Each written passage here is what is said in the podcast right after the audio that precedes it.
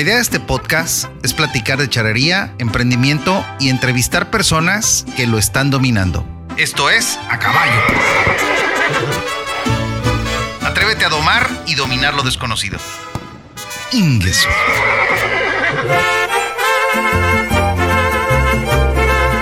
Agradezco a Dios porque estoy nuevamente compartiendo contigo este episodio. Continuaré con el relato de la historia de la charrería, ya que me parece interesante conocer nuestras raíces, nuestros orígenes y por qué la charrería es el deporte mexicano por excelencia. Ojalá sea de tu agrado. Sigamos encontrando y platicando de los charros y haciendo analogías con la vida cotidiana. El poder de las historias, como bien ha sido llamado por Carlos, tiene mucho que ver con este relato, ya que trataré de contarla de forma amena y digerible. Así que, comenzamos.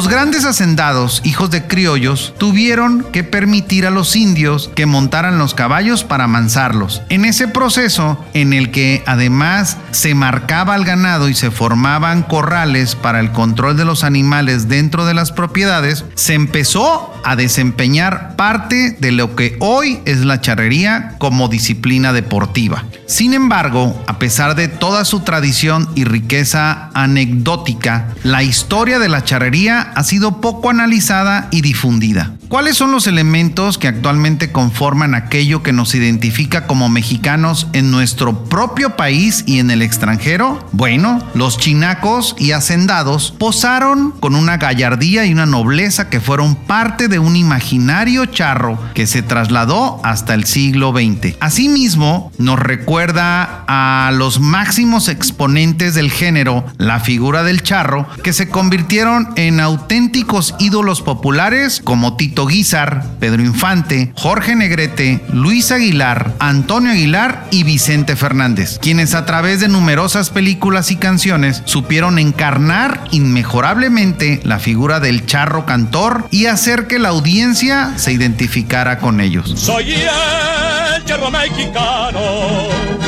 noble, valiente y leal su pueblo siempre hermano. Soy el carro que se llena, lo del alma con amor, el de la Virgen Morena de su patria y de su Dios. Finalmente, los extranjeros vieron y relataron la figura del charro a través de sus viajes. En estos testimonios de combatientes, botánicos, comerciantes, diplomáticos, ingenieros, militares, periodistas, escritores o cineastas, se percataron de cómo los charros y sus vestimentas los impactaron, de tal manera que incluso llegaron a compararlos con centauros que recorrían las praderas de nuestro país envueltos en un halo mítico y guerrero. En estas descripciones maravillosas atestiguamos dos siglos de evoluciones de atuendos y costumbres, mas no de destrezas y arrojos, de aptitudes y valor, pues el charro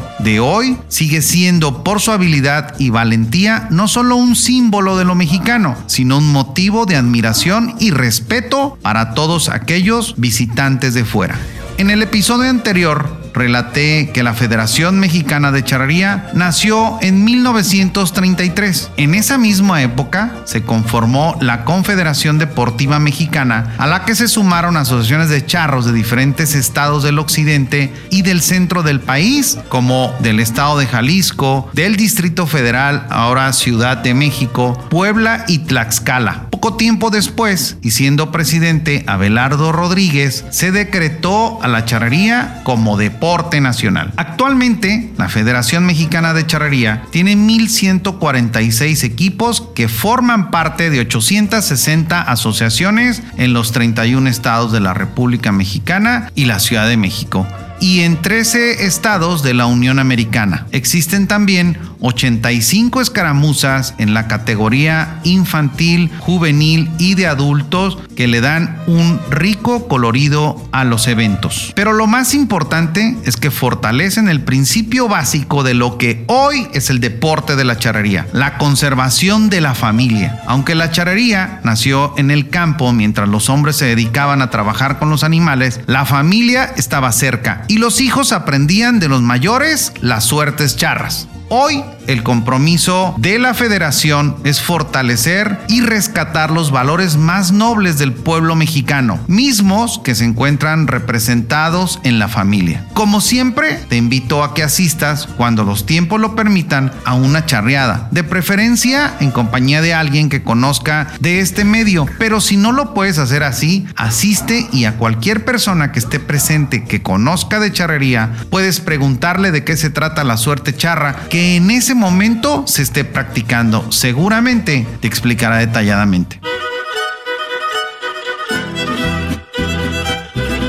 En un evento charro se pueden apreciar la participación de los padres y de los hijos, pero también de la esposa y las hijas, ya sea en lo deportivo o en la tribuna, donde también la charrería juega un papel muy importante. Actualmente, la charrería, a través de la federación, ha logrado acercarse a la Cámara de Diputados a través de la Comisión de Juventud y Deporte. El logro es que el gobierno federal respalde con todas sus instancias para que la charrería se convierta en un deporte y una actividad de interés público. Hoy la charrería participa en las Olimpiadas Nacional. Otra actitud es que se incluya en los libros de texto de educación básica y que los niños dentro de las actividades físicas aprendan el floreo de soga, cosa que es muy interesante e importante para la difusión del deporte y las costumbres mexicanas. Significa una gran responsabilidad lograr que todos los mexicanos tomemos conciencia de que no se debe perder la tradición que envuelve un antecedente histórico tan rico y relevante, pero la lucha vale la pena. Como escribió don Delfín Sánchez Juárez en un poema, que no se acabe la raza de los hombres de a caballo, que me muera yo primero y no me toque llorar.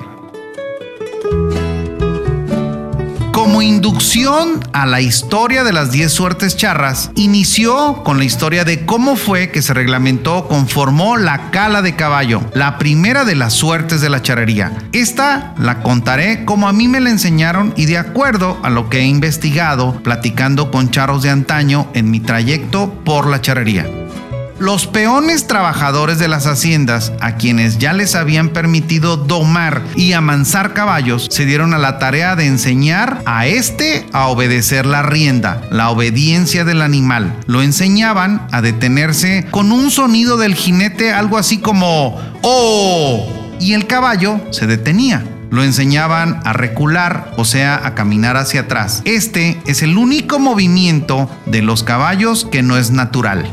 ¿Has visto alguna vez un caballo caminar hacia atrás estando suelto en un corral? Yo nunca lo he visto, por eso digo que no es natural. Otro de los movimientos que le enseñaban era caminar a los lados, o como se dice en el argot charro, a dar estribo o estirarse para que el jinete pudiera montarse, a girar en una sola pata para ambos lados y más cosas. Y los días de fiesta en la hacienda le enseñaban lo aprendido por los caballos al hacendado o dueño del rancho. Fue justo en las fiestas de los pueblos donde se daba cita los hacendados con sus caballos y sus trabajadores o peones jinetes y entre los hacendados en los ruedos y en las plazas se mostraban o presumían lo que los caballos hacían. Entre ellos se decía, que el jinete de mi hacienda cale tu caballo. Así nace la competencia entre haciendas, entre caballos y entre jinetes, dando inicio hacia la primera de las suertes de la charrería, la cala de caballo, que consiste en demostrar ahora a los jueces la nobleza, buena educación y buena rienda del caballo charro para sumar buenos puntos para el equipo en las competencias. La analogía o recomendación que hoy haré con esta historia de la charrería, al igual que con la tuya que me escuchas, es que te atrevas a escribir y contar tu historia en el corto o largo transitar por este camino llamado vida. No dejemos morir nuestra tradición y no dejemos de recordar a nuestros antepasados, a los bisabuelos, abuelos, padres y su descendencia, que si tienes la fortuna de que aún estén presentes en este plano terrenal, eres muy afortunado y aprovecha para platicar con ellos y que te cuenten la historia de la familia y la tuya misma. Es un gran reto que vale mucho la pena y que seguramente también lograrás saber las tradiciones y costumbres de tu familia. Al comentarte esto, se me viene a la mente mis seres queridos y amados de mi familia que ya no están entre nosotros, pero que siempre viven en mi corazón, como seguramente tú los estás recordando en este momento. Vaya para ellos nuestro recuerdo y deseo ardiente de nunca olvidarlos. Agradezco a la Federación Mexicana de Charrería por su atención y permitirme tomar parte de sus publicaciones. Esta es otra parte de la historia del deporte mexicano por excelencia, la charrería. Espero haber contribuido al conocimiento cultural que creo que todos los mexicanos debemos tener por el simple hecho de serlo. Hasta aquí el episodio de hoy. ¿Te gustaría ser podcaster o impactar más con tu podcast? En Intermedia Audio Producción ponemos la magia. Profesionales en producción de podcast. Contáctanos al 311-909-5942 o al correo intermedia.audio arroba gmail.com. A caballo. Atrévete a domar y dominar lo desconocido. Ingesu.